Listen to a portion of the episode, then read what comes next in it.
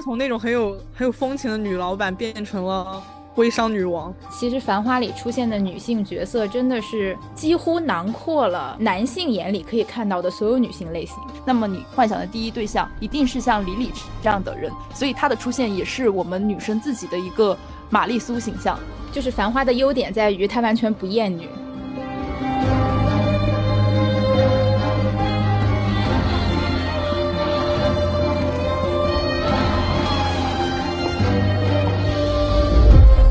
Hello，大家好，欢迎收听第七十一期蓝莓酱和跳跳糖，我是 Helen。Hello Hello，大家好，我是你们的朋友 Tracy。Hello，我是小兔。本来我们的录制日呢是定在了一月十三日，然后这一天是一个特殊的日子，因为它是我们的小兔兔姐大寿，大寿，然后正好也是借我们本期的主题《繁花》，就是祝兔姐生日快乐，然后以后就像这个繁花一样，越来越对貌美，财源广进，身体健康，像繁花一样播的那么好。我们的节目也像繁花一样红红火火火。好的，收收。所以我们今天要讨论的就是这部开年最火爆的电视剧《繁花》。截止到今天，豆瓣评分是八点四分，已经是一个相当高的分数了。是的，对，已经很久没有电视剧冲上八分了。这个这个分数是真的是，因为当时它刚出分的时候，我还有一点嗯。不会是因为王家卫吧？结果我自己就是真香了。咱们看完之后，确实他配得上，就真的还蛮好看的。而且这部电视剧，它每个人看都有自己的理解，而且各个年龄段吧，就像我就想起来一句话，我小学的时候老师就说：“你看《红楼梦》，小学的时候看，可能你就是简单的去阅读一下那种呃爱情故事，然后你长大了之后，你可能就会感觉到一些别有韵味。所以这部剧也是我我反正。”就回味无穷，真的蛮喜欢的。而且他这个项目在最开始的时候还是说要拍电影嘛，嗯，但是我也不知道是从什么时候开始，他就突然变成了电视剧。我当时其实心里面还比较打鼓，因为其实电影和电视剧它就是两套完全不一样的东西。呃呃，然后再加上王家卫他本人，我觉得他也不是什么很会讲故事的人吧。他就是一句话概括完的东西，给你拍两个小时，对，所以他来拍电视剧，我其实心里面会有一点觉得，嗯，会不会不好看啊？但是看下来的话，我觉得可能还好吧，就没有我想的那么吓人，嗯。因为当时我在网络上面看到了很多人，就是对于这个剧情的他们一些小小的评论嘛，然后我就在想，嗯，我到底我看看你到底能整出个啥？我真的感觉推的蛮好的，是不是我们那个平时吃的真的太差了？反正我觉得这个剧情，不管是节奏也好，还是讲故事，我都蛮喜欢看的。而且它其实里面就围绕几条主线去展开嘛，所以今天其实我们在节目里面，等会也可以好好的去聊一下这个东西。嗯嗯，我个人感觉就是王家卫这种级别的电影导演进入电视剧圈子，嗯，还是降维打击了，降维打击的很明显。真的，就是我们平时那个猪吃猪食，突然有一天给我们上大菜了，我就感觉我一下子就是那个 M 九和牛的那个，懂吧？我马上我就要成为最嫩的肉质。尤其是我是一个。我基本可以算是一个纯电视剧和商业片的受众，我其实不太看那些就是偏文艺一点的片子，包括像王家卫这种风格，我其实看的很少。我只看过他，呃，《一代宗师》和《东邪西毒》这两部作品。哦，对，但是我在看这个电视剧的时候，我就会觉得，哎呀，我以前看的都是什么东西？笑死我！因为。因为我会觉得这《繁花》，首先我们抛开剧情，我们纯粹从一些，比如说视听风格呀，就是画面啊、节奏这些上面去看的话，我会有一种很强烈的导演的设计感。嗯，当然我在我这里这是一个褒义，因为是我觉得我有感受到导演在用心拍、用心做。嗯，因为很多以往我们讨论的那些下饭剧、那些流水工业、偶像剧这些东西，其实我感受不到导演你起了多大作用。我感觉就是两个演员，然后摆了一个镜头，然后照着剧本，大家流水走一下就可以了。嗯，就拍完了。就是导演在场感最严重的时候，就是什么呢？是那个 PPT 转场，还有那个大灯晃来晃去。嗯，对。但是在《繁花》里，我是感觉到，就是每一个镜头、灯光、拍摄角度、一颦一笑，都是有精心考量和设计过的，然后就让我看着很享受、很舒服，而且他也把每个演员摆到了呃最合适的位置上。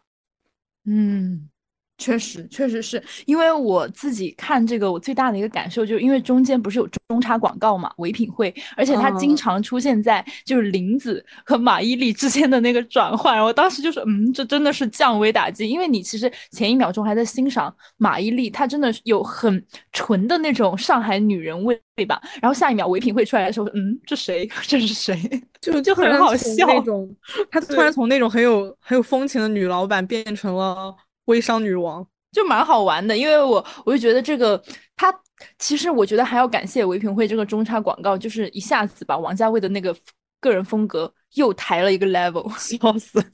是这么感谢的吗？笑死我！我我还有在看的时候，我经常会因为他那个导演风格太强烈，就有一种在看。在看别的类型片的感觉，比如说有时候是那种改革开放纪录片，就突然那个旁白响起了，什么一九九三年的中国是一个什么样的时代？是的，有一个情节我记得很深很深刻，就是最开始的时候讲那个金凤凰跑路，嗯，因为那个时候还在很前期嘛，可能我还没有完全进入繁花这个状态，繁花这个故事情节的里面。我当时看蔡司令和金凤凰在那个车上接头，然后给他钱。蔡司令沉着一张脸问金凤凰说：“你对我的感情是真的吗？”然后金凤凰犹豫了半天说：“哎呀，钞票是真的嘛。”然后就走了。当时我就感觉。哎呀妈呀，是不是蔡司令要把金凤凰给做掉了呀？然后我等了半天，发现没有这个情节。我说哦，不对不对不对，这是那个咱们新中国遵纪守法的好社会哈，不是那个 无法无天的黑帮片，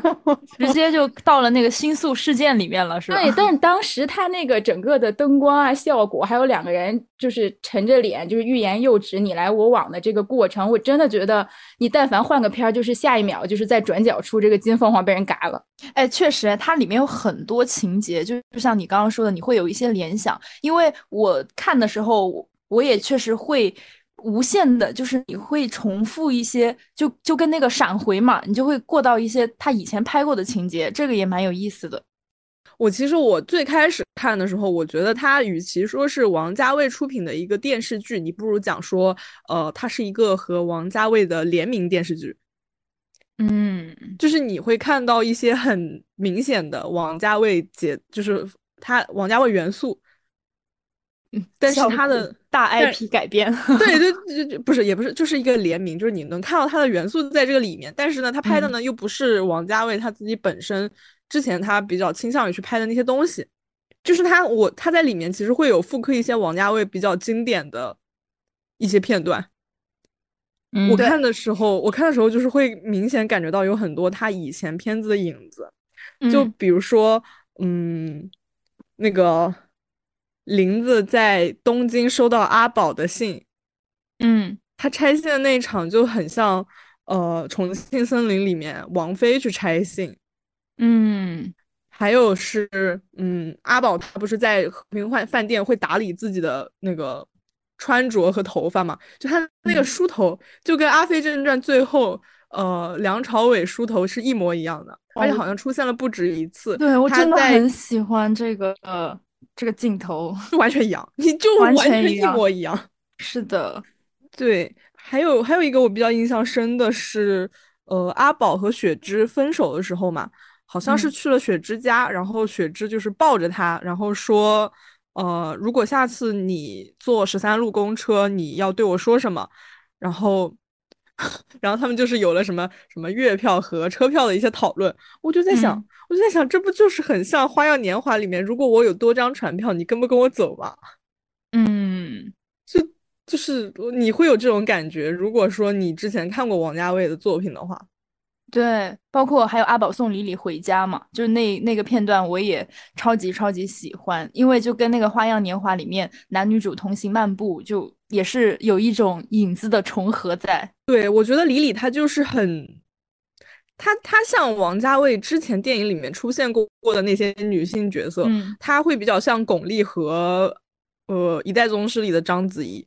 嗯就是那种穿着穿着貂很很华贵、很神秘的女人。嗯，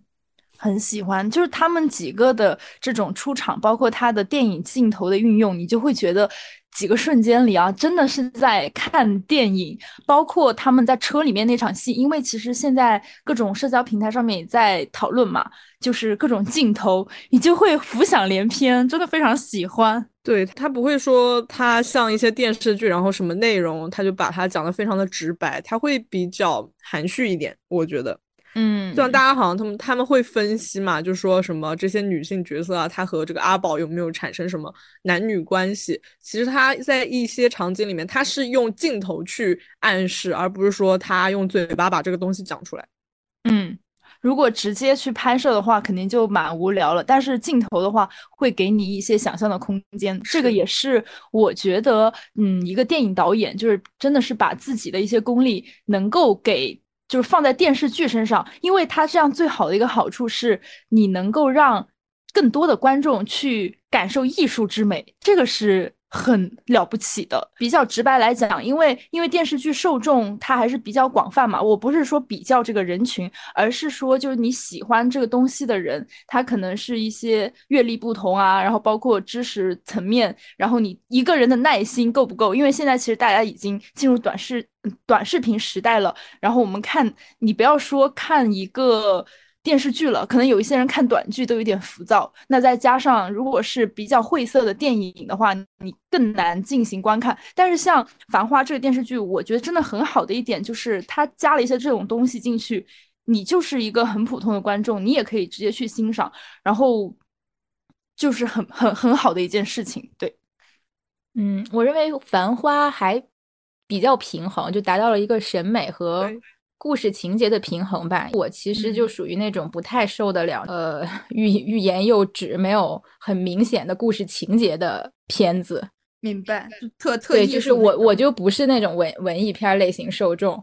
嗯然后，但是在这部片子里，就是你既可以接触一些这方面的审美，然后同时呢，它里面的故事性还是挺流畅的，而且它剧情进展也蛮快的，基本上那么一两集、两三集就结束一个小事件。嗯，是的，而且除了画面之外，他每次那个 BGM 都响起的恰到好处，让我回忆起了很多感觉是小时候我爸抱着我去 KTV 会唱到的一些歌。哦，对，说到这个，我又要讲了。我真的觉得他的那个音乐也很割裂。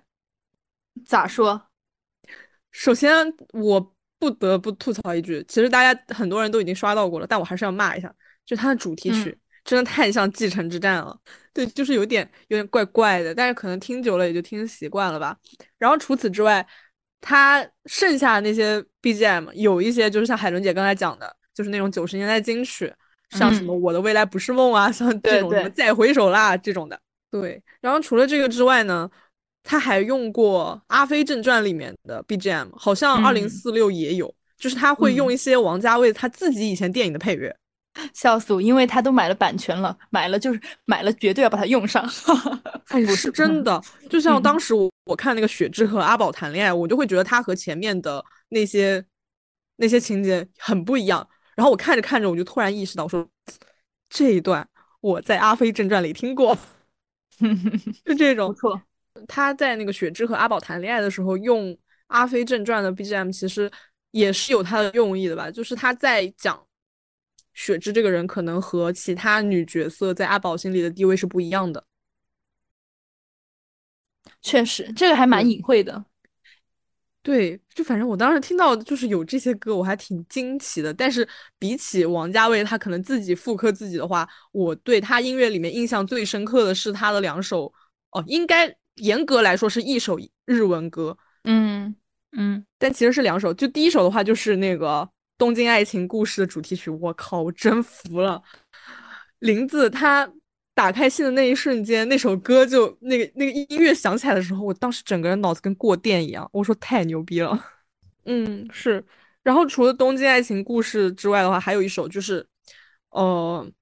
星夜东京开业的时候，嗯当时配的音乐是一首粤语歌嘛。嗯但它其实那首粤语歌，它的原版的话是，呃，日剧《雪姨》它的主题曲《衷心感谢你》，哦，因因为雪姨的话，她可能我们这一代人可能不太了解，但是我们的父母辈在八十年代末的那个时候，那个时候相当于是中日关系刚开始缓和，嗯，然后就是。引进了山口百惠演的《雪姨》这一部电视剧，非常有时代时代印记的一部剧，所以他在这里用了这个主题曲，我还就是很感慨。嗯，对，这个是我最喜欢的他的一个呃配乐的运用。可以，对，然后这个他那个他星夜东京开业那段也是我很喜欢的一个情节吧。嗯，那说到情节，我们来聊一下吧。你们印象最深刻的剧情和片段、场景有哪些？我觉得可以说一个印象最深刻，或者说是你自己最喜欢的一嗯个剧情片段。可以。嗯我自己的是汪小姐那个片段，就是嗯汪小嗯姐因为那个耳环的事儿被调查，然后下放到了工厂。第一天的时候，那个范大将军范志毅为难她，让她呃打理那个库房一整一整夜，然后第二天到了门口跟大家说，如果他能收拾好这个，我把脑袋摘下来当球给他当球踢，然后一推门，唐嫣就整个人踩在那个收拾好的东西上面一甩脑袋，然后大声说：“球呢？”嗯，我真的好喜欢汪小姐，妈呀！那个场景一下子把汪小姐这个人物立住了，因为我觉得在前半节，就是汪小姐跟宝总在黄河路叱咤风云的时候，其实对我来说，汪小姐这个人物除了哎呀叽叽喳喳的挺冲的，其实是面目有点模糊的，但是她真正有自己的呃人设和形象立住，是在她就是工厂那个那一节开始。嗯，对的。然后我最喜欢的一个片段，其实也是关于汪小姐的，就是她后面不是跟范新华范总去深圳嘛，然后她最后说我们现在去干嘛？我说我，他说我们去找马总，然后范范总特别开心，以为他们要签成了，然后他说这个单子我们不接，替我谢谢包总。然后他那个时候给了他一个镜头，就是他当时脸上还带着伤，他就。就是最后一个回眸吧，就看向那个工厂，然后就走了。我特别喜欢，我觉得他在那一瞬间就是活了，因为他这个人设从头到尾是立住的。因为以前我们聊了很多电视剧，就是人设会崩，就是会跟他一些性格可能会犯冲吧，然后可能有一些小的转折啥。但是汪小姐这个人真的非常鲜活，就一开始我就是这样，一是一，二是二，我我想要做的事情永远都只有一个，我从来不是保总保总的附属品。我最喜欢的话还是他在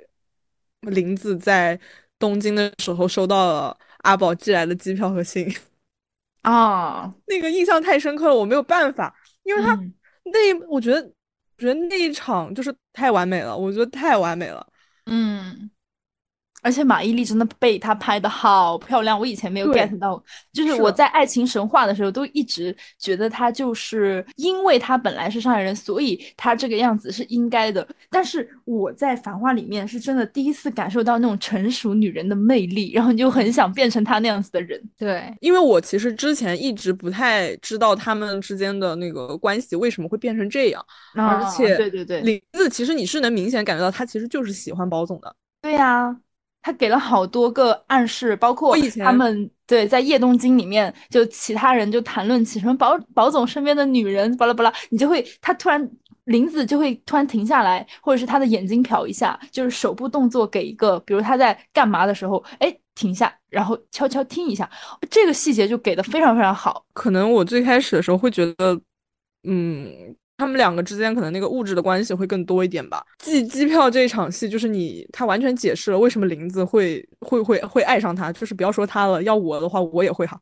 哎，我们三个，我们三个人，两个人说汪小姐，一个人说林子，我们李李怎么办？来，三个人必须说一样，说一下。哦因为李李的每个镜头都太美了，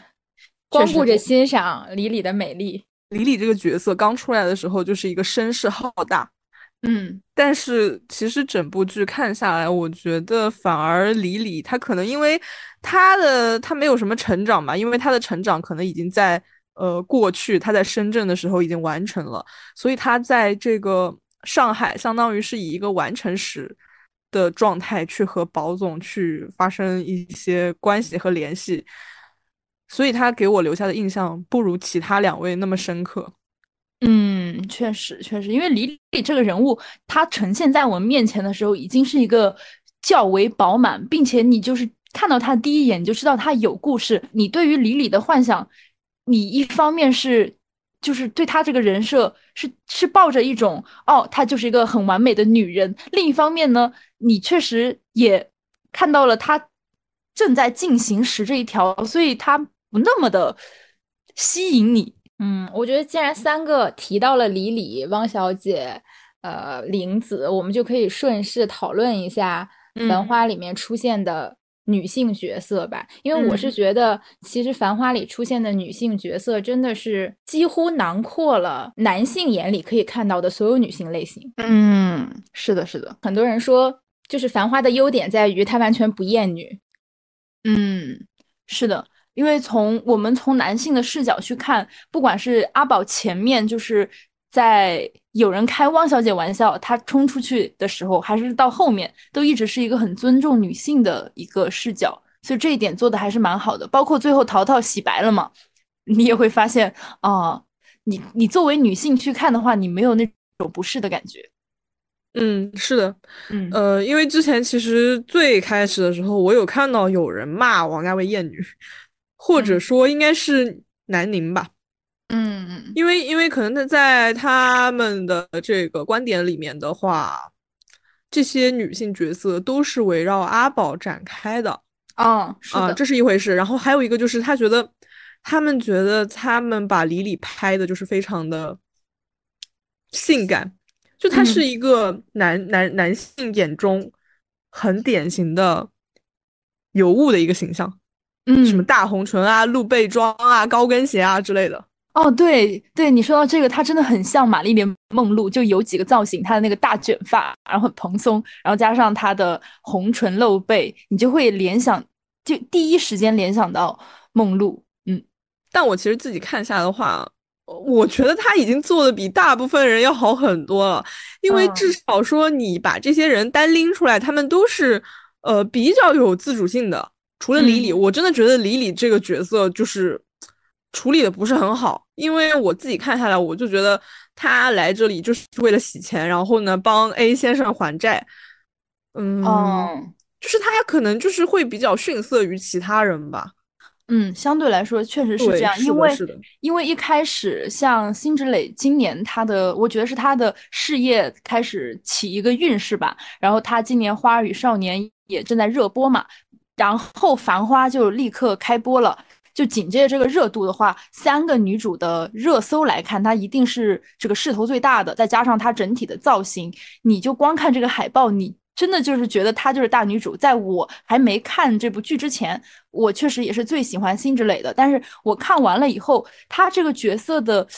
工具性真的是远远大于其他两个人，我我就会感觉。他好像是为了推阿宝这条线的现在时，因为阿宝他的过去嘛，就交织着几位女主，那他其实跟这个李李没有什么太多的重合。然后后面你去看他的时候，你就会发现，好像你一定要找一个跟阿宝势均力敌的人来跟他匹配。那那我从形象上来讲，那李李一定是就是配得起这个宝总嘛。但是你从这个故事的厚度和丰丰富性来说，确实不如其他两位。然后。然后李李她为什么也受到我们嗯女性观众的喜欢？一个是我觉得辛芷蕾她真的演的非常好嘛，二就是李李这个人的形象，你会发现，因为我们以前小时候可能嗯就看那种霸总文学，你会发现我们以前可能就是希望有有这种霸总在你身边，可能梦想幻想，然后现在女生可能会更会幻想自己是一个。很厉害、很优秀的人，那么你幻想的第一对象一定是像李李这样的人，所以他的出现也是我们女生自己的一个玛丽苏形象。对，这这也是我对这部剧的一个理解。有道理，嗯，谁不想做李李这样谜一样美丽又有实力的女人呢？对，就是你不管她的过去怎么样，但你看到她出场的那一瞬间，我们就谈外表，我这三个人就是最喜欢李李。长相来说哈，嗯，甚至想买皮草，对呀，真太有气质了，嗯嗯。但接着刚才那个说王家卫很多人在讨论他究竟是就是有没有厌女难宁这个问题。我自己是觉得这部剧男凝肯定是南宁，因为他是一个男导演作品，他怎么可能拍出女宁呢？就是南宁肯定是南宁，但是是一个正常的男性凝视，没有到就是没有厌女。我觉得也不是说我们一定要去比较，就是啊，我觉得现在这些男导演就是他们自己心里面有点数，这样是最好的。但是王家卫的话，其实我自己。一路看下来，我其实会觉得他其实没有什么厌女的成分在，就是他从来就不是那种人。他你非要讲的话，他就是想把人拍得漂亮。我的意思其实是褒义，因为我不觉得男，就是我不觉得单纯南宁这个事情是一个什么问题啊。因为男性去欣赏女性的美，从外形的角度，从这种性魅力的角度，我认为是合理的。因为我们就是如果大家是直的的话，异性之间就是会这样彼此审视啊。就是这是很正常的。我们以前去讨论那些女性话题，我们批判的南宁，其实不是批判说这个男的压根儿就不能欣赏我。我们批判的是这个男的除了欣赏之后，他还要搞点猥琐的事情，是后面这一步。嗯，对的，对的，就是他不是以一个正常的去看待你，去表扬你的美的眼光，而是在想一些龌龊之事，那种算是很恶心的南宁。但是我觉得正常的把一个女性的。美丽拍出来，这个对去欣赏她的美丽，无论是那种天真的美，还是就是性感像像蛇一样的美感，还是说怎么朴素的美，我觉得男性就是欣赏这些东西是没有问题的。嗯，但是他在他就是他的镜头就仅止于欣赏完这些呈现出来就 OK 了，而没有说继续再往怎么着再往下三路走。嗯。对，我觉得这个点到为止是 OK 的，很好。对，就是包括我觉得女宁也是一样啊。其实我们看一个男生的时候，也会去看他，比如说我喜欢纤细的男。四肢修长的男生，还是说我喜欢有肌肉的、有腹肌的男生，性张力很强的男生，就是包括我们用什么狼狗和奶狗去区分，其实也是一种女性的凝视。但之所以我们会觉得女性就是男凝很恶心，而女凝很没有关系，是因为我们凝视完了，我们欣赏完了就就好了，我们不会去做别的事情。嗯，对的，我们不会去造黄谣，也不会去利用一些职权去干什么。其实也可以理解。兔姐的意思，我觉得就是压根儿就没有没有必要，非要在就是在任何作品里都非要争论出一个什么厌女啊、爱女啊、什么女权不女权、男权不男权这种问题。我觉得王家卫就是一个正常的男性视角拍出来的正常的作品。嗯，认同。对，就是大家都做一个正常人就好了。嗯，这已经是很难得的事儿了。对 对。然后，那至于女权的东西、女女性视角的东西，就留给女导演去拍，男导演你就拍好你的就可以了。对，我觉得他是所有的男导演都可以去学习的一个标杆，从这种视角出发是很 OK 的。至少我作为一个女性，我去看，我是非常非常喜欢他所有拍出来的女性之美，包括男性之美也是很好的。因为真的，他把黄觉拍的很帅，这个也是我要说的。黄觉在东京的那一场戏，我觉得他应该给王家卫磕头。对，其他的不管是人物本身还是演员，都是有起伏、有讨论的。只有他从出现就就是人人物也很讨厌，我很讨厌强总。然后他演员本身也在被骂。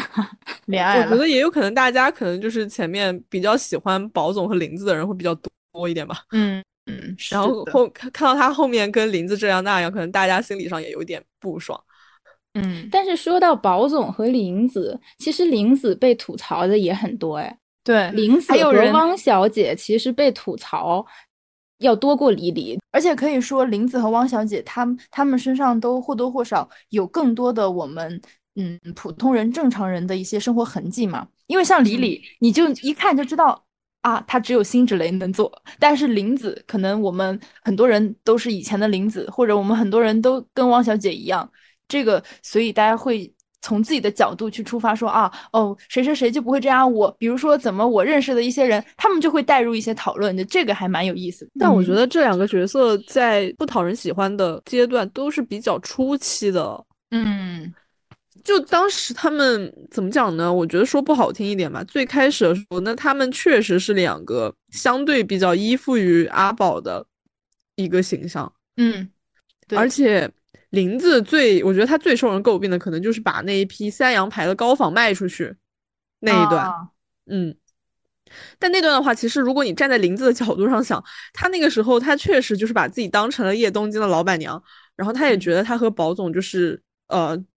怎么讲？虽然他们两个没有说是明说在一起，但是他们的相处其实就是非常老夫老妻的那个状态。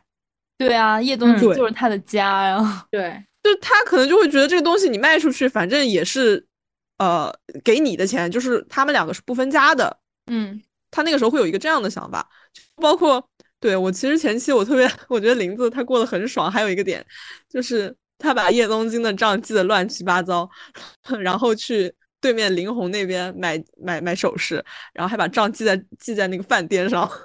笑死。特别好玩儿。但是他其实你看这些情节都是让他这个人物更加的饱满了，就因为他的人设哈，就一个是是从爷叔嘴里说出来的讨债鬼，二就是他确实自己也说说了，我这个人就是爱钱，我就是什么都不如我的钞票。其实他真的很精明的，虽然一开始我们就看到他记得乱七八糟，但后面你看所有的其实清清楚楚。咱们就是有两个账本，一个是给你阿宝看的，另一个其实我心里面其实都明白，这这些年我们两个都是清清楚楚的，也没有像一开始说的他们不清不楚，只是我没有澄清，所以后面他把店砸了重来，咱们就是清清楚楚。我觉得哇，这个人真的太有魅力了，然后马伊琍真的演的太好了，喜欢。对我特别喜欢小红书上看来的一句对林子的形容，是说他小亏不吃，但是大义不碰。嗯，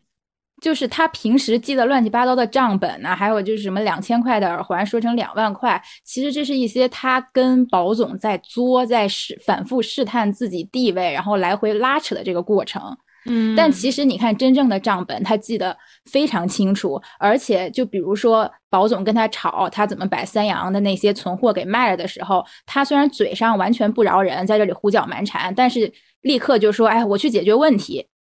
对对，就是该出面，包括买大王蛇什么这些，其他人都顶不上用场，还是要林子去出面去解决。就是他嘴上骂骂咧咧，但是事儿一样也没少干。他其实才是心里面算的最清楚的人，真的。包括后面他跟强总，其实能感觉到他差一点点他就动心了。其实林子这个人，他他还是身边有很多很多追求者的，然后他嗯心里面也算得很清楚账。就而且他之前的人设不是一直告诉你说，我就是很爱钱，我就是要这要那。但是你看强总，强总其实每次在他身边出现的时候，都是以一个呃，我现在至臻园他是我的了，就是那种很拽，然后也跟他展示了我的经济实力，包括跟他说的那些。但你看林子，他心里面也拎得很轻的，他不会因为这些东西而去动摇他他自己的本心，这也是这个人物的饱满性之一。就网上会觉得林子，哎呀，很爱钱，然后讨债鬼这些。但我看到，我一开始也也有这种想法，但是看到嗯后半段的时候，我会觉得全剧最大方的人就是林子呀。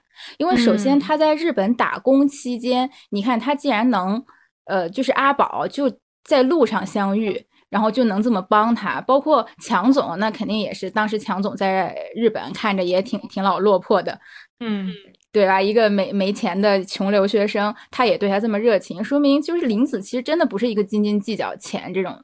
东西的人。嗯，然后第二就是他借给别人的是什么？我觉得这点特别重要。他借给别人的是运势，他借给别人的是我的好运气。在当今咱们就是搞就是搞玄的这些姑娘们，我可你可以借走我的钱，你不能破坏我的运势。这个真的是，我觉得他跟阿宝就是阿宝一辈子也还不清吧。对你们说到这个，我又想起来，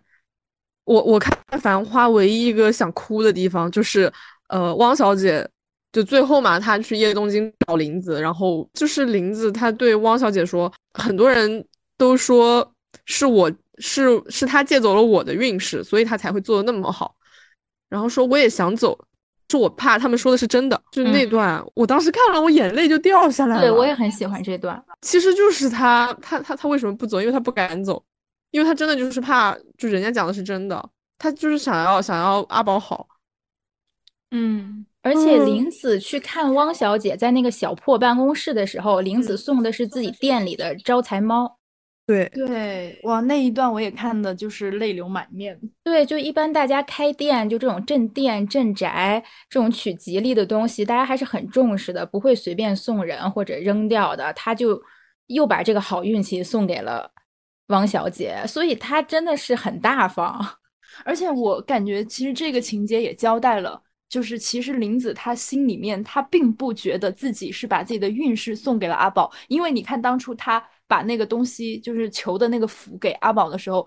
他自己他其实是想要鼓励他，就在我这里的理解。那我现在我把这个招财猫送给汪小姐，我也是对她的一种鼓励，所以他也是告诉我们观众，我其实借的不是这个运，如果是这个运的话，我当年借出去就没有了，但现在我依然可以把我现在店里面的运，我再次给别人。这个运是指一种心底的。信念或者坚持，因为他和强总有一段对话是，就是强总在那儿不拉不拉一大段，意思就是说这个阿宝要完蛋了。玲子转过来跟他说，哦，不一定啊，因为他这个人的运道一向很好。就是他俩这个对话发生后，我就知道强总和玲子完蛋了。强总说，我只相信就是个人的实力和努力，但是这类不信任何其他东西，只觉得这个社会弱肉强食法则的人，逼上一定的程度，没有什么底线。嗯，是。但我觉得像玲子他，包括阿宝他们这些会保留这些什么呃好运的这个福这个福啊，然后招财猫这种运势的东西，其实并不是说他们到底有多迷信或者多相信这个运势，而是我觉得就还是那那句话，就是小亏不吃，但是大意不碰。就他们心底除了赚钱这些东西以外，还是有那些情谊在的。对的，因为其实阿宝这个人物，我觉得最能够凸显他的主角的光环的一点，就是他非常讲人情。他所有的只要是他能够去还的，他都可以把身边的人的情绪处理得很好。包括他每次炒股，什么蔡司令啊，然后他什么那些阿姨，他都把这些事情解决得很好。所以到最后。几分钟就最后的结局嘛，在讲他那个平仓的事情，然后那个阿姨就说不，我相信阿宝，阿宝一定有能力解决。然后最后一个电话打进来，我觉得就是很激动人心。嗯，其实他这个事情解决也是从这个阿姨口中说出来，就是在讲他是一个很讲人情的人。然后这部电视剧我自己觉得他的一个主题走向也是通过这个人物升华了。就我们现在生活在这个社会上，然后我们在这个世界中就是一个人情世界，你你还是不能说只靠，因为其实强总这个角色确实就是，我就是只我我只凭实力。然后他刚刚刚刚海伦姐也讲到了，说他一直都在说，哦，这个我我不相信其他的，我只相信我们这边怎么怎么着。那确实你们南国头就是很牛，但是你最后还是输掉了。对，就是他一出场就是。哎，完全看不上你们这些散户，上不得台面。你你不配跟我竞争。但是阿宝从一开始就是带着这些散户一起玩的。然后除了林子这个人物的话，还有一对，呃，在在网上反复被讨论的争议点就是汪小姐和梅萍，大家会更倾向站谁？看到前面，我还在跟他们两个说，我说，嗯，其实我还蛮蛮能够理解梅萍的，因为她她代表了很多那种 I 人。就是不会去讲，然后非常普通，然后你看到这种风风火火的一个人，你就会觉得哇，好羡慕。然后我当时就带入他嘛，我当时带入他。点在于说他跟范总对视，然后范总还在跟他说啊，其实哎呀，小小梅啊，我对不起你啊，我们以前先认识，我跟搭上这条线也也是因为小梅，但是没办法，你确实因为保总的关系，我现在只能跟汪小姐去做合作。我当时就觉得，嗯，天呐，好难受啊！然后我就我就判定，我就说这个人一定会黑化，但他黑化之后真的很讨厌。我后面就不，我还是不能理解吧？就是如果只看前五集。我觉得小梅这个人物还是还算是挺饱满的，后面她就完全变成一个坏蛋。梅萍其实她，我觉得她的心理就是普通人的心理，但是她做事情，嗯，她做的事情就是让她注定在她这个职场里面，她没有办法做太久。而且她最大的问题其实是，我知道她可能会觉得心里面不公平啊，为什么是汪小姐，为什么不是自己，巴拉巴拉的。但是他如果他自己能把心态放平的话，他自己的工作也不会做的差到哪里去。就包括后面范总也说很很很对不起他，因为最开始是他们先接触的，对，然后也说要给他介绍一些小单子，但他自己不愿意做啊。他就是眼高手低，我感觉。其实他自己也有实力，不然也不会到二十七号来。对呀但是他把自己看得太高，我觉得要明白一个道理，就是每个人就是不一样的，该在的位置。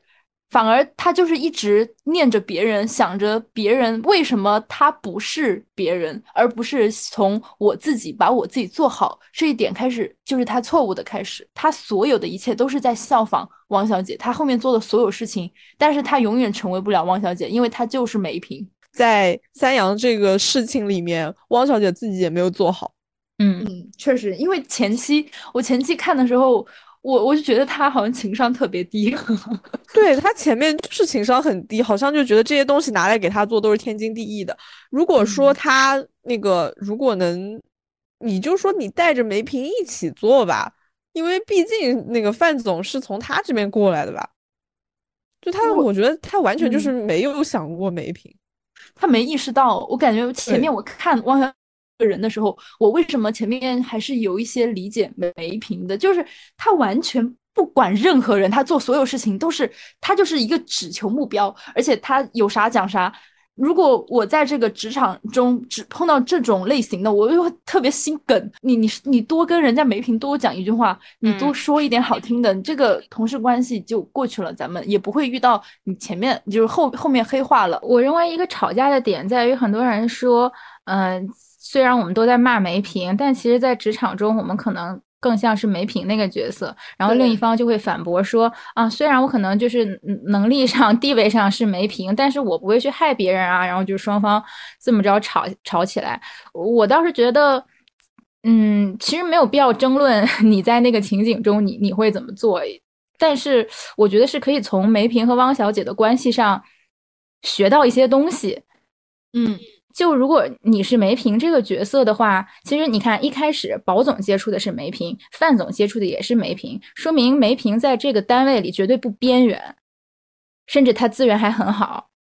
对，你自己没有抓住这个机会，那你自身肯定是有一些工作上的问题的。嗯其次是我认为他跟汪小姐其实是朋友关系。对的，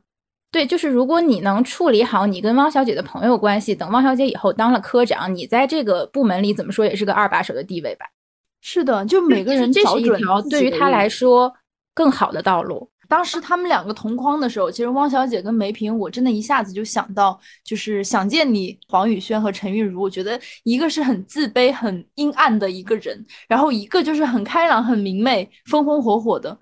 其实这个对比还蛮明显的，而且从另一个方面来讲，我觉得我们其实平时在日常生活中也应该去随时随地去整理好自己的这种情绪，做事情的劲头，因为你但凡陷入了那种很自卑，或者是哎呀，我想干，我又又觉得自己很不行，然后一直在仰望别人，好像嗯，对你，你就是你真的就是做不好。但是你看汪小姐，她就是她做什么事情她不管不顾的，我不管，我随便你，我今天把这个车我开两天过去，我一定要成功。我我觉得真的是很很厉害，我我。所以我最感动的那个场景，我也 刚刚和海伦姐一样，就是一样给了汪小姐这个角色。嗯，但是我到最后看到梅萍跟就是有点要哭着跟阿宝说你们从来没有正眼看过我那句话的时候，还是 有一有一刻同情他的。那我倒没有，我铁石心肠，然后他就走楼梯下去了，我就在想，走你该走的路，结束。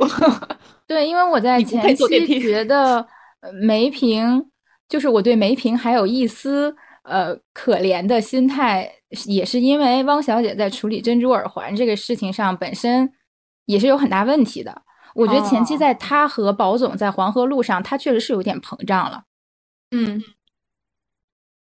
但是汪小姐的膨胀感觉是因为他确实是什么人情世故他都不管。我觉得前期是因为一直是保总在教他做事，然后也是保总在为他托托底，不管他得罪了谁，不管是怎么怎么着，你保总只要站在那里，其他人都不敢讲什么。而且你黄河路上的那种风言风语，一直都在说啊，汪小姐是他可能在意的人，而且大家都有自己的判断嘛，所以他才会尝到一些甜头。那后面他的苦头就是用他汪小姐的名字，我订不到饭店，事实就是这样子的。对，所以这也是金科长跟阿宝的对话里就已经埋下了他太顺风顺水了，他需要吃吃苦头这个伏笔。嗯嗯，而尤其是他后面的发展路线，如果按他一开始的预期是他是要当科长的，我觉得你当了科长和你只是当一个业务员有很大的差别，因为你当业务员，你可能就是你出去风风火火搞好自己的业务，对，业绩好就完了。但是如果他真的当上了科长，其实他能不能处理好人际关系，能不能带好团队才是最重要的。但是通过他和梅萍的一些相处，就我不是说受害者有罪论，我不是说梅萍的黑化就是因为汪小姐对他不好导致的，这肯定是梅萍自己心理阴暗的问题。但嗯是你要当领导，怎么处理人际关系，怎么让大家对你心服口服，愿意为你办事儿，这也是你必须要有的能力。就假如说，因为使用梅瓶来做这个恶人，就是更有戏剧冲突性嘛，有点这种姐妹反目背刺的冲突感。但是嗯假设我们说这个剧里没有梅瓶这个人物，其实这个科里任何一个嫉妒他、眼红他的人做出这个举报，汪小姐的那个结果都是一样的。嗯嗯，但是就是总体来说，我也最喜欢汪小姐这个人物，因为她的这个风风火火和高能量，就是想想干就敢干，是一个我可能我这辈子都达不到的点。那我们再来讨论一下雪芝吧。就雪芝这条线是我完全不感兴趣的一条线，我实在是不太喜欢白月光梗。主要杜鹃她真的是白月光专业户，就是你一看到她出来，你就知道怎么回事儿了。她的画风跟别人也不一样，她可以用《阿飞 正传》的 BGM。但我很不喜欢的点就在于，如果说他走了，去了香港，然后发展很好，再也没回来，或者嫁了香港富商，成为了阿宝的心中的白月光，我还能接受。我最不能接受的就是阿宝在半岛酒店谈生意，然后结果一转头被 Q 来的大那是大堂经理啊，还是属于服务员类啊？一看正好是雪芝，我觉得这桥段太恶俗，太对女性太有恶意了。啊，他就是那种很明显的，就是那种很典型的男的拍那种东西，就是要把他以为的白月光拉下神坛。我感觉这条线就是为了给男性观众让他们自己歪歪一下，因为前面有讲到的两段，他跟阿宝的对手戏，一个是在那个羊肉汤锅，然后再下一段就是他们两个分手了以后，在那个饭店里面，他拿了一张纸写了自己的收入，说这是我现在赚的这个数，就你会让阿宝有一种挫败感。然后我现在得不到你，完了以后，我现在再跳一个半岛酒店哦，原来你不是赚的很多的女老板，你只是小小的一个啊服务人员或者怎么怎么着，嗯，就是嗯就是男性爽文啊，就当初啊就是你什么高攀不起，我今天让你就是那种感觉，我很不舒服，嗯嗯，对，这这是我唯一一个感觉不太舒服的，这就是在男女关系处理上让我感觉不太舒服的点。确实。但是，但是他也给阿宝台阶下了，就就是因为阿宝他回去又跟淘淘聊起这件事情嘛，然后，然后他就说啊，他现在过得很好，然后身边也有了人，但他就是没有告诉淘淘他其实现在是怎么怎么样。我觉得就是反正那一场戏之后，我就感觉怪怪的。但是我如果是作为男主线，因为我们一直的视角，所有的剧情推动都是跟着阿宝走的。所以你才会觉得这个雪芝这个人物的出现，可能有一种那个，就比如说我打打怪，BOSS 打怪，我一路会碰到很多各种障碍，然后雪芝这个障碍在我心里，我悄悄的把它埋进去了，然后我也没有跟别人说，然后我自己心里面有数了啊，我好像赢了，但是我作为一个女性去看的时候，我反而觉得 难受，对对，尤其他最后给他的结局还是死了，我当时真的很无语。有点有点微俗，确实是有点俗，有点跳戏到了偶像剧。对我当时看这一段，我还有一个感觉，就是《匆匆那年》里面那个当时那个白月光也是死了，还是什么跟人生小孩，生好几个，怎么着？就每一个白月光都得给我整个这整这死出。嗯，除了我们讨论过的几个，还有哪些女性角色是你们想聊一下？哦，我想说那个黄河路三姐妹，我觉得她服务员三姐妹。对，其实还蛮有就是聊点的，就感觉普通人的一生吧，就到一个地方去打拼，然后各做了自己的选择，然后他们的人生也不太一样，感觉也是蛮好的一条线。而且三个女性就是都还蛮饱满的。我觉得从不同程度上面可以去反映现在时下我们能够接触到的一些普通人。就像那个很多人讲说梅萍像普通人嘛，但是可能比起梅萍的话，小江西是更普通的存在，因为毕竟梅萍她还是有资本能进二十七号的。嗯，对啊，对啊，但是他就是，我觉得他很蠢，真的就是又蠢又坏，就没得洗。就是他一直他，你说他有野心吧？哦，他想在黄河路上做老板娘，可是他他他是什么？他是怎么办了呢？他去勾搭金老板，我不能理解。对，那么多老板，他偏偏要选一个吃软饭加赌博的人。对他就是看人也不准，然后脑袋也不好用。那咱们普通人学习一下露丝就好了，就是精神稳定一点，该该干什么干什么，不该问别问就行了。对呀、而且敏敏也很好啊。就敏敏一开始，因为我我我真的还蛮能理解这个人物吧。就他一开始就是对吧，那个扣子扣的老开，然后完了咱们李李出来，姐教你做事，咱们听劝，咱们马上就是扣好，而且。而且敏敏也做事做的也很好，就后面也是一直都蛮清醒的，也很重情重义。而且他一直在跟小江西说，就是你要搞清楚我们自己是什么样子的，嗯、然后我们还有很多很多路要走。就你就会发现这这些人，就是他们就好就好在他们真的就是能够认清楚自己的现状，并且把自己所有的事情都处理得很好。对，就是敏敏是。嗯，高就是更更清醒的梅萍或者小江西吧，就是他知道自己有一些优势在，然后同时也很就是很相信自己的贵人，听贵人劝，就是跟对老板。对，而且他其实还非常有情义。你看李李进呃警察局被被审问的时候，他酒店的其他员工都在那儿吵着要自己的工工资什么的，但是敏敏其实也作为一个。服务员里的领班就是没有跟着吵，反而去安抚这些人。就是他其实是知道李李对自己是好的，是有知遇之恩的，所以他也有有情义在。对，所以我也相信，就是如果他真的存在在我们现实社会中，这个人他一定会过得很好的，真的。对，我觉得就是可以做朋友的人，就有情有义，对，也敢拼敢干，嗯。而且我们露丝姐也很好。对啊，露丝姐就是精精神稳定嘛，就现在现代社会，谁能稳定成这样？那露丝她有一句话让我印象非常的深，就是人家都讲说啊，你的好姐妹敏敏炒股票，呃，赚了那么多钱，你怎么没有跟她一起？她就直接说，我怕输，我不做。这也是红鹿饭店，你看一直长红的一个点，因为你看来来回回这么多家，然后这家店是一直都在的，也没有讲说它什么破败了怎么着。就虽然咱们不是那个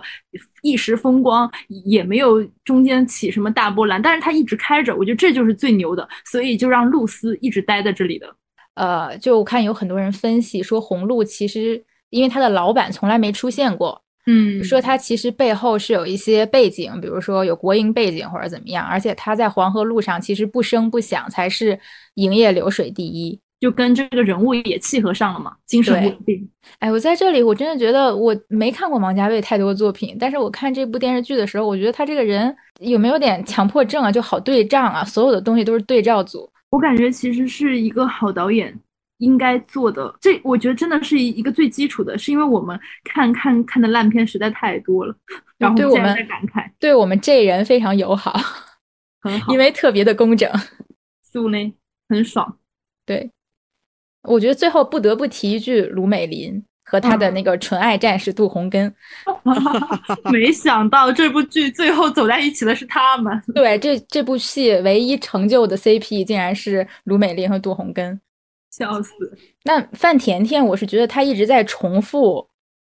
这个类型的角色，就是特别能吵、特别凶、风风火火，有点那种包租婆式的人物。就这一次是她演的最有层次感的一次。嗯，是范甜甜她自己好像是发小红书吧，有讲说卢美玲她退场的那一幕，哦，到底应该怎么走？王家卫的意思是说。杜洪根下来接他，或者是拆一下他的手，还是帮他开一下车门，就反正大概意思就是他们两个之间要有一个互动。但是他就是非常的坚持，他就是说他觉得卢美玲这么骄傲的一个人，他不可能让杜洪根这样对他做。对他，他要让他上车之后靠在他的肩头，然后给他们一个背影。还有一个就是他说，他说王导就是让我，呃，要不就是让杜洪根捏一下我的手。他说这个其实我是妥协的，但是后面就是他说导演你先就是你都拍，到时候你看哪一版好。然后结果他说，呃，那个嘉伟导演看了之后就是就用你那一版，就是他最后就是也没有靠在杜洪根身上，也没有让他捏他的手，就这样就过去了。我觉得真的。太精彩了，我就看到他眼里面泛泪光嘛，然后也是对黄河路做了一个了断。对，但是我也看到有人讨论啊，说，呃，既然卢美玲是这样的一个角色，她那么的强硬，那为什么她不跟她那个死老公分手？我觉得她对自己老公挺爱的，是一个有情有义的人，我觉得。就包括他其实跟李李讲那一段也是，他说今天你借我，我卢美玲以后怎么怎么着。其实你看，除了李李，他跟其他老板娘都关系蛮好的，你就能看出来他这个人就也挺会 social 的。然后他是一个就是江湖大姐头，嗯，对，你做人做事都还是基本的那个点是在的，只是说因为李李这个人，姐就是只有一个目标还债，所以我不跟你们搞这搞那，我也不不跟你搞什么姐妹情深、什么抱团的戏码。所以就是拒绝掉他，这也是合理的，对。但是从这个方面去看嘛，卢美玲这个人，她她自己是有自己一定的那种，嗯，好的点在的，而不是我觉得这个剧确实是把她拍的挺反面的哈。但是自己，我觉得他在这这条路上，大家也是对他很尊敬的。嗯，说完了女性角色，我们还是也得就就是性别平等，说一下男性角色吧。那第一个讲的必然就是大男主。保总，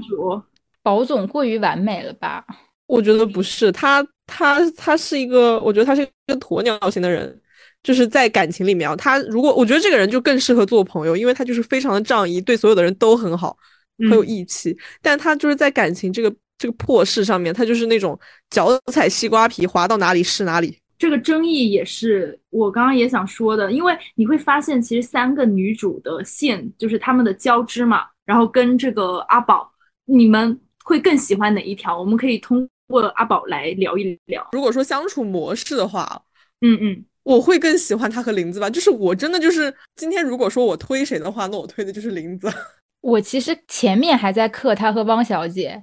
但是看到后面我已经完全克不到任何 CP 了。对，就是这样子，就是硬选是选一个相处模式，但你真的就是抛开这个来讲的话，我觉得他这个人他。他不太行，嗯，他就是能能做朋友，不太能做朋友，但是不能谈恋爱。我觉得他就是是因为这个电视剧，它的叙述就不是按那种，就不是按那种我们习惯性的在偶像剧里那种 CP 脑线路去做的。就咱们看《长相思》的时候，就是一定是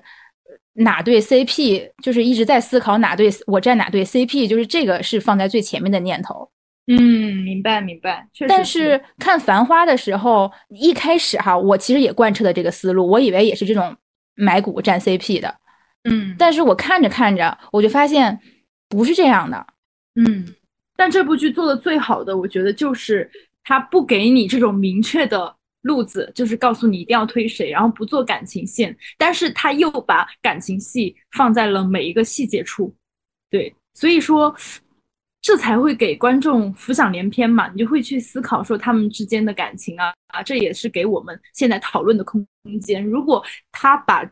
这个东西做的太明确，你就会觉得很无聊。比如说他真的安排了某场，他跟哪个女主。就是亲上了，或者就跟哪个女主非常明确的说啊，我就是喜欢你，我就是要怎么怎么着，就比如像强总那种，就是很明确的，那样就没意思了，你就会觉得啊，就蛮无聊的。就是你留了一些空间，所以三个女主都可以去，就是浅推一下，你自己在心里面给他们写文。就偶像剧，它的目的一上来就是让你磕 CP 嘛，所以我觉得偶像剧的脉络是这个男主或这个女主遇到了这个男主，或者遇到了几个男生，从而开展了后面的故事，这是偶像剧的思路。但是我觉得像《繁花》这种，或者说是非非这种 CP 思路去开展的故事，是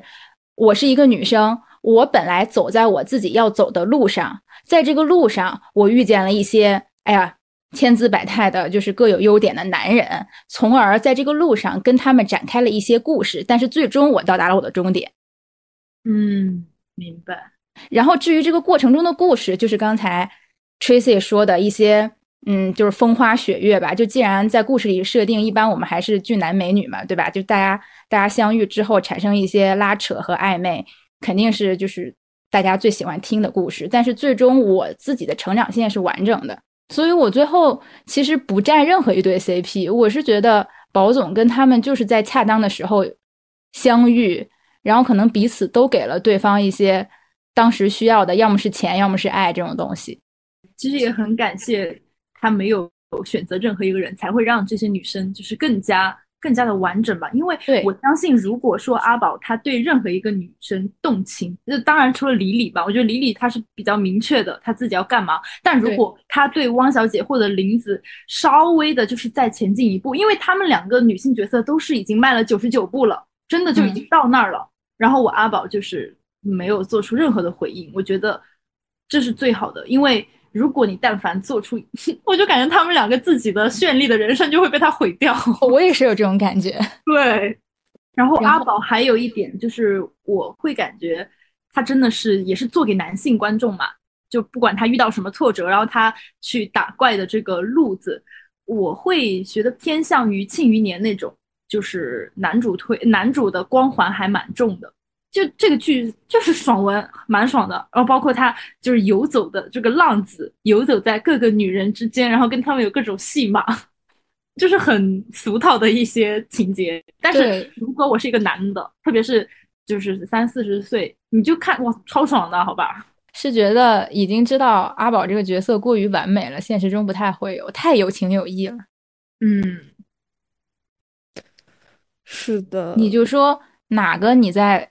外国街头遇到的短暂遇到帮了他一个小忙的男的，回国能刷的给你一个机票，再加一家店呢？梦里有，对，只有梦里有，就是现实里只有把那个我妈包饺子的钱要回来。哦，对，说到说到阿宝，我其实最开始看的时候，因为最开始就是呃，他他找爷叔教他做生意嘛，然后爷叔说你做人要有腔调，要有派头，嗯，然后他就在那边。穿衣服梳头啊，看起来很很有派头的样子，我就是看着有点不舒服，就是我我自己不太欣赏这种的，就是感觉有点有点有点被装到了啊。哎呀，还是要装一装的。但是但是，嗯，我是看到什么地方？我是看到那个当时他去诸暨看那个工厂嘛，然后汪小姐哭哭开车去救他，然后最后就是这个事儿都搞完了之后，汪小姐蹲在地上哭。嗯，然后阿宝就是蹲在他旁边，然后看着他笑。我当时我看到他笑的时候，我整个人就是突然梦回《仙剑三》。啊，对，就是他，因为他笑起来还是景天的样子，我就是无可无可避免的，就是再次心动了。胡歌是真的演的非常好，就像刚刚小兔说的那样的一个情节，你真的但凡换一个。稍微有点油的那些男演员，或者是现在甚至有点小帅啊，就是风头正旺的男演员去搞这些，你都会想呕。胡歌演的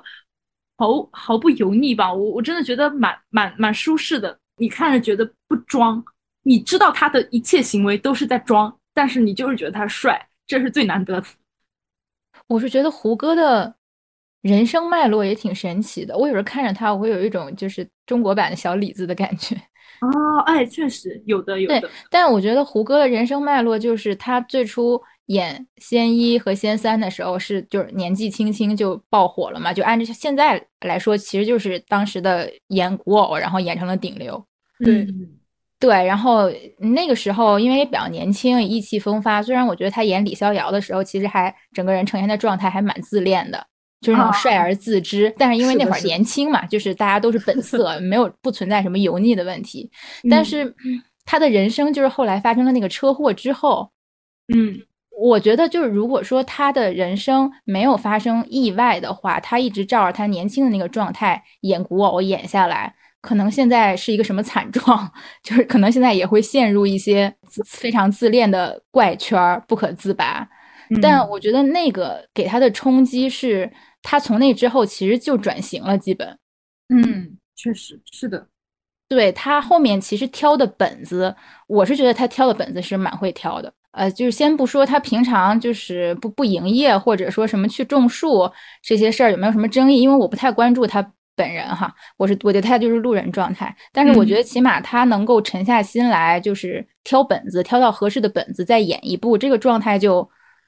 很合适。而且他可能就是他不是遭遇了车祸，其实他就是眼睛那边有，其实之前我看有很明显的疤的痕迹，现在好像已经不明显了。也是挺明显的。其实，在《繁花》里面，就他刚复出来演戏那两年，就看他特别别扭。对，但我我是觉得，就是就是这点就真的很遗憾，因为他这原来演李逍遥的时候是真的帅到我。但我觉得也给他造成了一个就是心态上的转变，就是他不会再觉得自己是那种。就是哎呀，帅呀，要展展展现出那种迷人啊，就是一下就没有这种状态了。明白，真的就是我当年看那个流星雨的时候，真的觉得慕容云海帅过，然后我就不知道他怎么现在变成这样了。哎，但哎，但我其实真的就是他的那个，他当时播《琅琊榜》的时候，那个时候是他刚复出吗？还是什么？没有，那个已经是复出一段时间了。嗯，但反正。呃，但反正就是我是那个，应该是我在他受伤之后看的第一部第一部戏。我看的时候就觉得这个疤对他来说真的有那么严重吗？然后我妈，因为我妈很喜欢胡歌，她就很严肃的跟我讲说，一个演员脸上出现这样的伤疤是非常致命的。嗯。哎，我妈妈也是。我妈妈看电视上，因为她的那个什么《伪装者》啊、《猎场》这些剧不都是就是上星的嘛，上卫视的，所以我妈看过她很多这种戏。我妈是说她两只眼睛不对称太不严太严重了。嗯嗯。但不管怎么样，我觉得她现在就是这个路子真的是很厉害，因为不是所有的演员都能都能像她这样就一步一步的，然后包括这个事故以后还能就是。现在也算是一个大爆嘛，因为他最近的热度已经就是断层的 top 级别，蛮牛的，真的蛮牛。嗯，《琅琊榜》是一部我没剧荒了之后会反复拿出来看的。嗯然后《繁花》，我觉得没准以后也会加入反复看的列表。那那我们再来讨论一下男性角色，我真的 真的很想去聊一下郑恺，太好笑了。我就不得不折服于导演的。能力，因为郑恺一出来，我就很不喜欢，因为我看到他，我就会想起那些夸张搞笑的东西，我入不了戏。但是没想到他在这部剧里就是负责夸张搞笑，从头到尾没有一点关键作用。对，那你感觉他很孬，但是他又确实每次你看汪小姐那么那么辛苦，然后这个人出来就给你放松一下，挺好的。他第一次感觉到这个角色的作用，就是为了烘托一个女性的不容易。在这个里面，就是真的很很很搞笑。我看的时候，我看的很开心。他一出场，我就知道又有好玩的东西要来了。尤其是他和那个汪小姐的那个开业典礼，那两个大的照片儿。对，其实其实我觉得这也是一个演员他对自己的自我认知吧。我我不知道，当然我们不知道他他们自己怎么去。看自己的，但是如果说每一个人都能够找准自己的位置，比如说我合适演什么，所以我能够把这个演好，那我就去做好这一方面的工作。我觉得这对我们普通人来说已经是很牛了。包括你对于观众的一个回馈，然后像郑恺这个角色，一个是贴近他本身就是在大众面前的视野，二是他真的就是蛮搞笑的。你就是觉得他虽然很孬，但是你又不讨厌他，就这个是就就 OK 了。但范总才是我的开心果。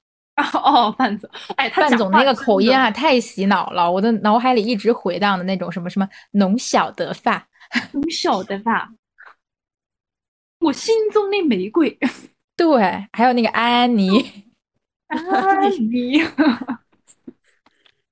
小猪熊讲话真的有那个川渝味，耶，就是可以，可不可以？就那主要是他讲话那个抑扬顿挫都很有意思，对。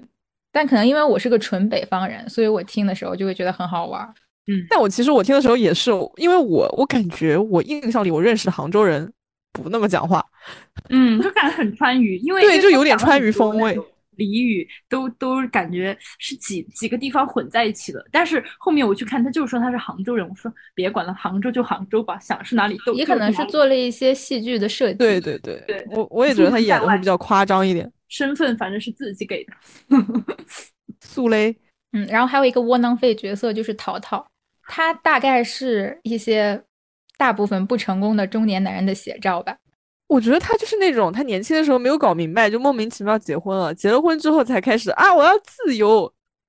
早干嘛啊去了？我真搞不懂这种人。问题是，他并没有飞的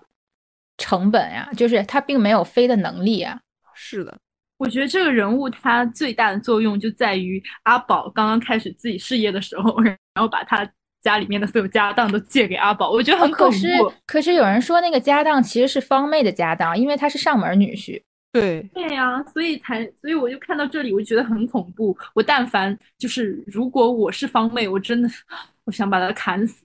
对，其实是的，嗯，就这种莫名其妙把家当都掏出去借给兄弟的人。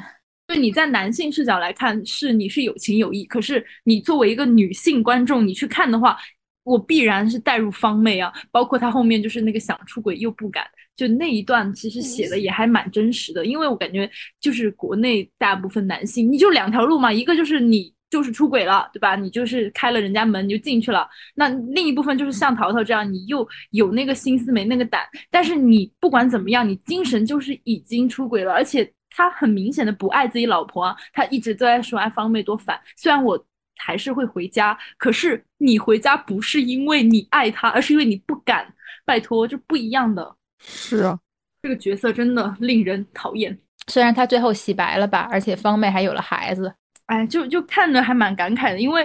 我感觉绝大部分的家庭可能就是我们现在经历的，因为我我们这一代可能结婚的比较少嘛，然后像妈妈，可能我们的姐姐妈妈这一代，他们就是有结婚的，然后他们会把婚姻看得比较比较重要，然后再加上以前我看过的一些。不管是文学作品还是电影，这里面就描写一些婚姻的一些场景，然后就可能就是哎呀，你来来往往这么多事情，然后我们自己那些杂杂碎碎都处理掉，最后两个人携手共度，就是他们会觉得说，只要你们两个还能走下去，中间你们那些事情就是可以去过掉的。我觉得这是老一辈对于婚姻的一个理解，包括我我我不记得我之前看的那个电影叫什么名字了，它大概就是讲两个人就是都在互相出轨，然后嗯怎么怎么又被抓包，然后最后还是走在一起。就我觉得这是一个导演或者是一代人对于这个婚姻关系的一个理解，就是我们最后是要共度余生的，但是我不管你中间是怎么样的，就是嗯爱情观的不一样吧，我我我不太能理解，就是我我觉得这个精神出轨是一件很严重的事情，完全不能接受，也这也是我为什么很喜欢林子和汪小姐的一个原因，因为他们自己的人生是握在自己手里的，而不是真的在围绕阿宝在转。嗯。就是他们能够及时抽身，然后找到自己发展的路线，而不是因为没有得到男人就一蹶不振。对的，对的，这也是现在这个时代给我们带来的东西嘛。我觉得也算是一个时代的馈赠吧。嗯，最后想说一下爷叔吧，就游本昌老师真太厉害了，完全看不到济公的痕迹，而且他整个人的精神风貌完全不像八九十岁。是。我觉得他显得很年轻，正好九十岁。对他显得，我觉得像七十岁吧。但是最后没有特别明确交代他的结局，我有一点，而且我对阿宝就是没有明白的跟他说最后的退路这件事儿，就还是有点生气的。是不是有有什么咱们三个都没看明白的地方在里面？就如果有听众有自己的想法，可以在评论区说给我们。那你们。就是看完之后，有没有觉得自己想成为其中的谁呢？就如果把你扔到繁花这个时代里面，那我还是想去当一下李李吧。我觉得她太漂亮了，实在是。兔姐呢？那我都是林子推了，当然是做林子了。我主要是觉得林子这个人非常的厉害，就是他，他退一步的话，他就是。躺平当一个老板娘，嗯、吃吃喝喝玩玩，什么都记老公账上。但是她进一步，她就是一个很很坚强、很独立的人。她可以一个人去日本打工，然后给家里面买冰箱，然后她也可以把叶东京经营的特别好，很火爆，把它搞成网红店。我觉得很厉害啊。嗯、对他是一个很有能力的，而且他算人情账还是算那种真正的账本，都是能够拎得清的。他。我几乎没有看到他就是不清醒的时候。他让我特别敬佩的一点就是他有这种从头来过的魄力。他把那个店砸了的时候，就什么淘淘在那边八心八肝，觉得心都要碎了，他就在那边 就都砸掉，全部砸掉。嗯，我觉得很厉害。嗯，那海伦姐呢？我我其实想做那个烟酒亭老板，就那个啊锦绣锦绣哥，锦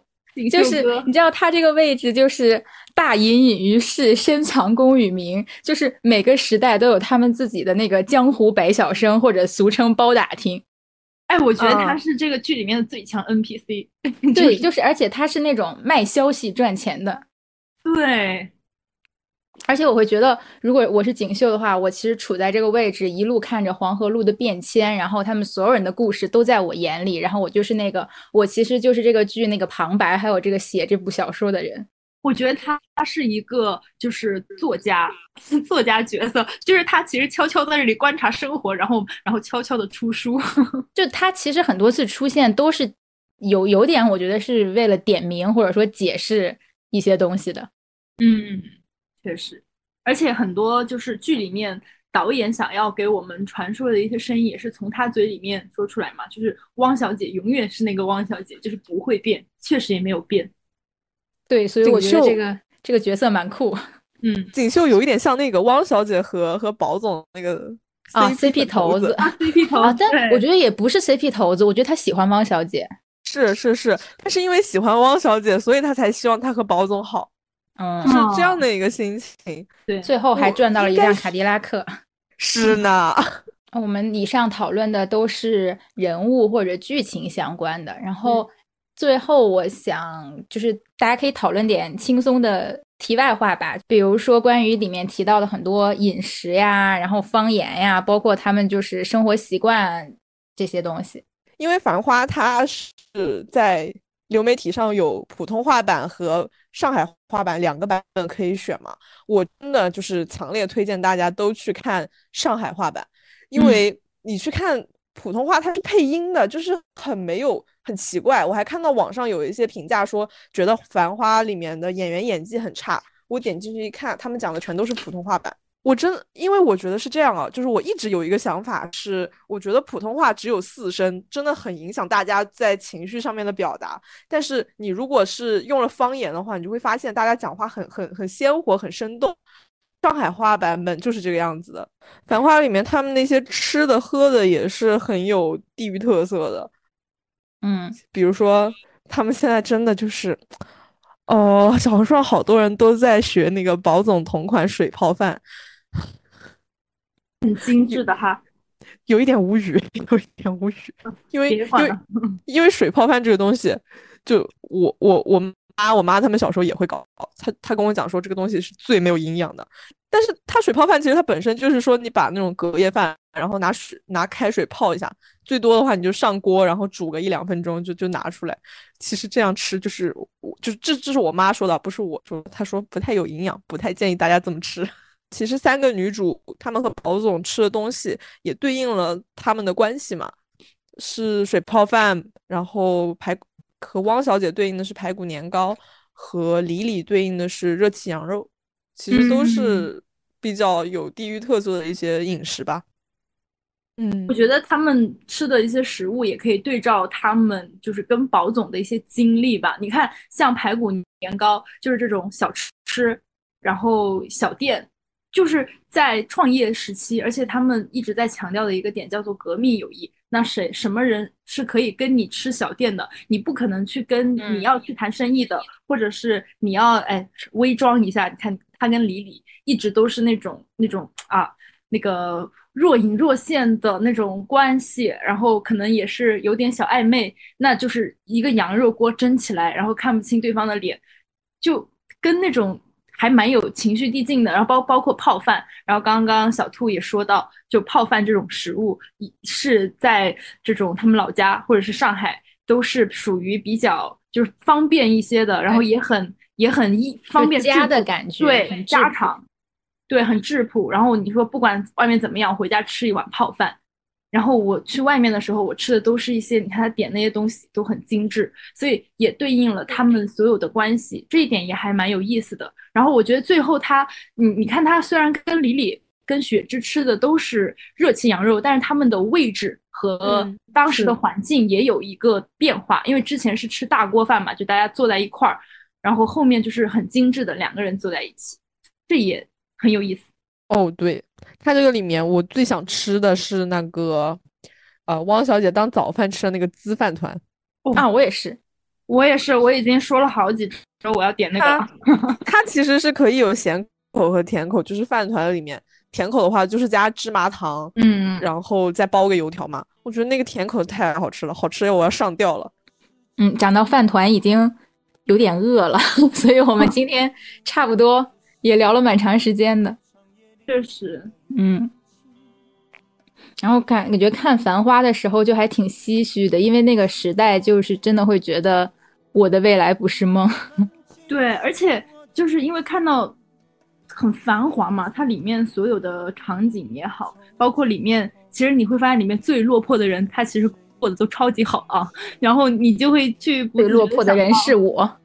对啊，是电视机前的我。你就会想到像《漫长的季节》这种，就是还是会有一个，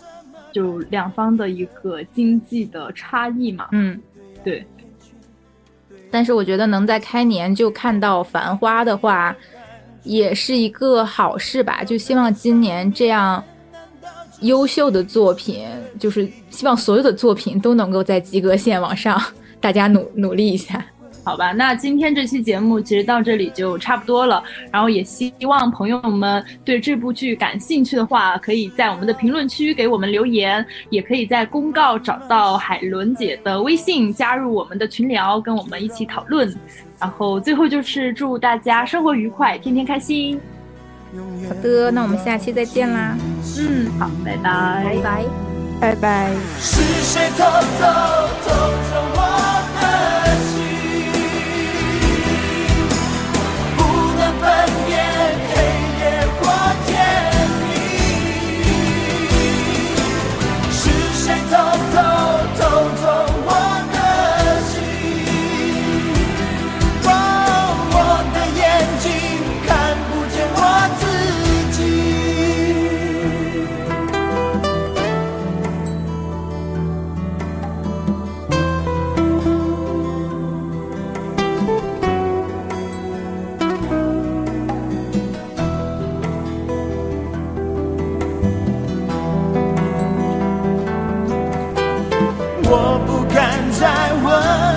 心？改变你的眼神，对爱厌倦，对爱疲惫，对我已没有感觉。温柔的缠绵，难道只是一时的气氛？留不住人，留不住魂，留不住你的一切。